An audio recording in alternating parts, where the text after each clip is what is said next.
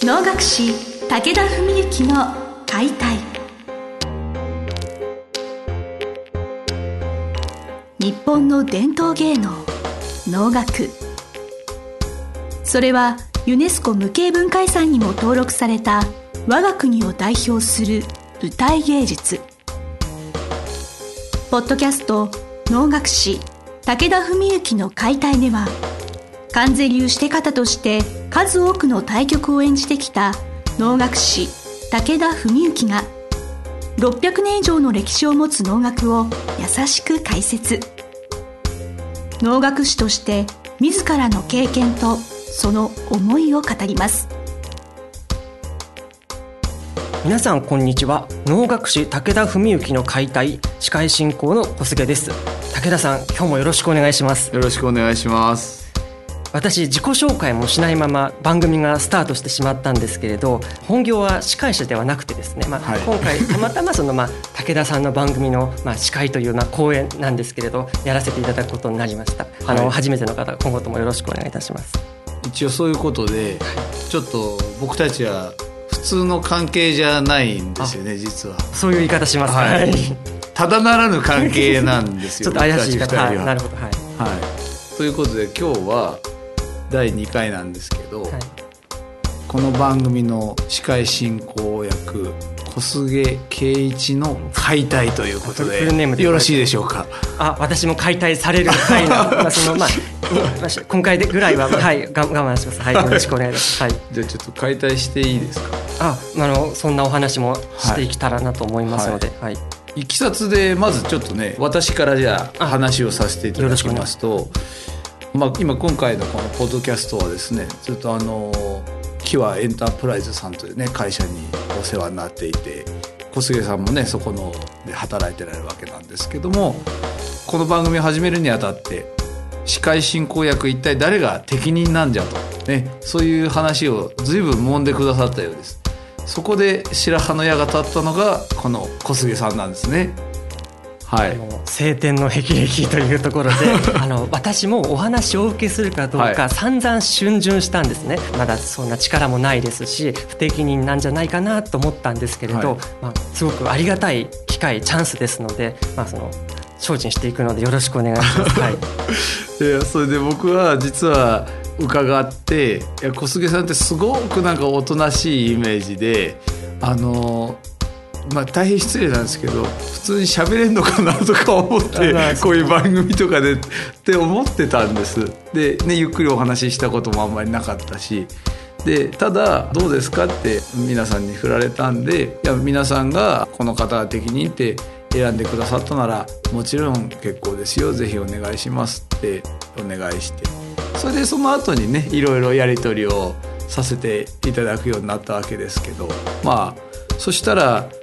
まあ自分が想像していたよりもはるかにはっきりとお話になるし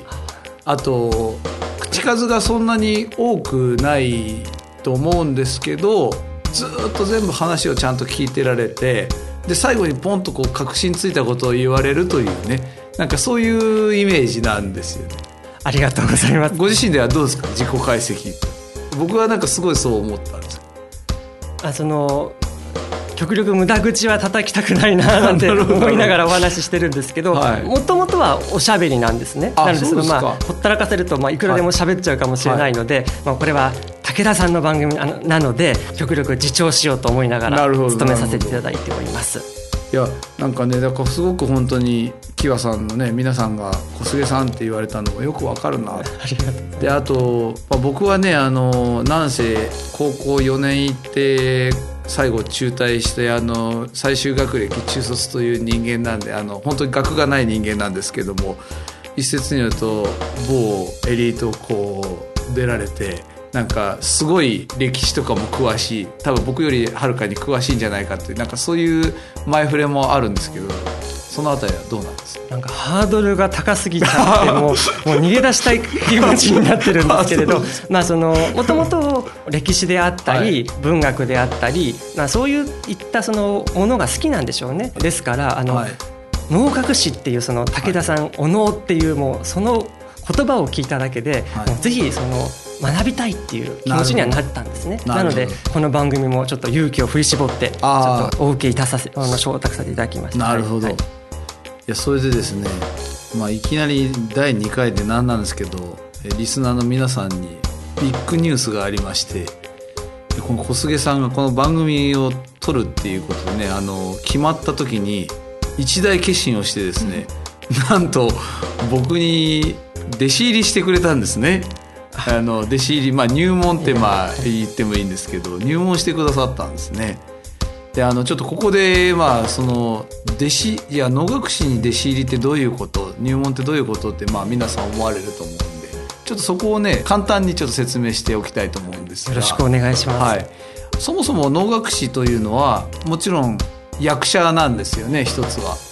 でまあ大きく分けると能楽師の仕事というのは役者業とそれから師匠業お師匠さんですね例えば世の中で書道とかお花とかお茶とかを習うのと同じようにおの、まあ、歌いとか姉妹を習うっていう方がいらっしゃいましてプロの能楽師は大体みんなそういう趣味で習うたしなみで習われるお弟子さんをまあ何十人多い人だったら100人持って指導してるわけなんです。でもちろんじゃあ一般の素人さんの中から最終的にプロを目指す人もいます。まあ、あるいは最初からプロの家に育ってプロを目指す人も当然いる。でそうすると一口に弟子と言っても要するにプロになるべくして修行をしている人と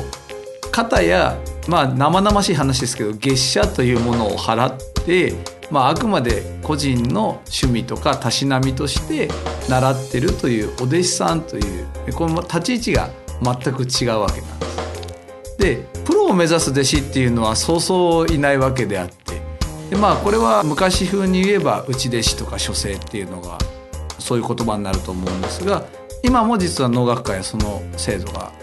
続いてましてうちでも僕が国学院の大学の能楽サークルの指導してる関係でその4年間教えてた教え子がですね本当に能のプロを目指したいっていうことで能楽師目指したいはい、そういうことで今、まあ、くぬぎ望という男がいるんですが、うん、26歳ですね今。卒業して今4年経つんですけど修行しております。でそういう人間の稽古っていうのはもちろんその月謝も何も取りませんしその代わり彼も、